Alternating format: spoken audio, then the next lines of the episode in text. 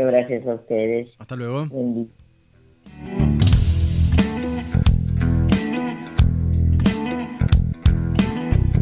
Momento de deportes en hora de noticias. Tómate un respiro. Ya volvemos con otra selección en cuarteto.com la primera y única plataforma de contenidos periodísticos para tu celular. Los periodistas jóvenes más reconocidos de Córdoba te envían gratis cada día todo el contenido que necesitas. Búscanos en redes. Una ordenanza en su momento y luego una ley provincial del último adiós que no prosperó aún. Algo que se está trabajando también en Buenos Aires y hoy se comienza a trabajar en Salta. Ya estamos en línea con la legisladora de Encuentro Vecinal, María Rosa Marcone, quien fue una de las legisladoras que se sumó a la iniciativa que quedó ahí flotando en el aire de la legislatura, pero no pudo avanzar. Eh, Marcone, muy buenos días. Jonathan Cloner de este lado, ¿cómo le va? Buenos días, Jonathan. Un gusto hablar con ustedes. Igualmente, decía esto, quedó flotando la iniciativa eh, por allí, por, por la unicameral, pero no se trabajó. ¿Cuál es la situación a esta hora o en el día de hoy con respecto a esta ley del último adiós?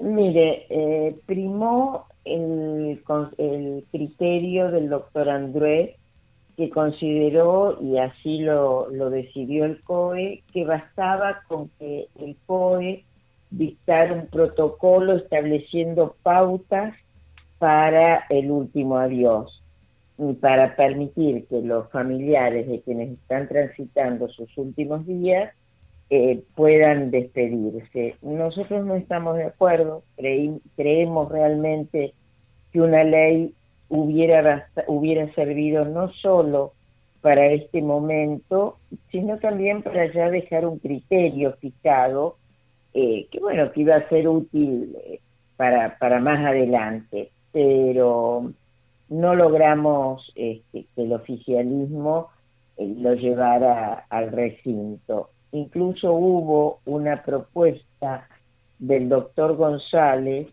que nos pareció que, que no era procedente porque él ponía, él modificaba, en vez de hacer una ley nueva, modificaba la ley de salud y ponía en responsabilidad del médico tratante la, el, el brindarle este- esta posibilidad a los familiares. Ahora, Y nosotros creemos que no es una, si bien el médico siempre tiene que dar la palabra, la orientación, sí. pero quien debe arbitrar los medios son los centros de salud.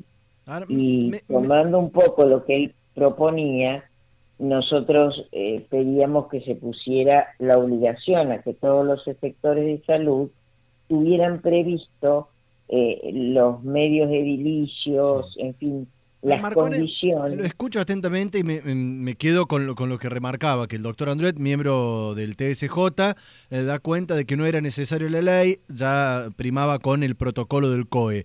Y usted me habla de que podría dejar eh, sentado un precedente o, o quedar para futuro. Digo, ¿en qué otra situación podría aplicar de no ser esta pandemia o una futura que ya tiene precedente del protocolo, no?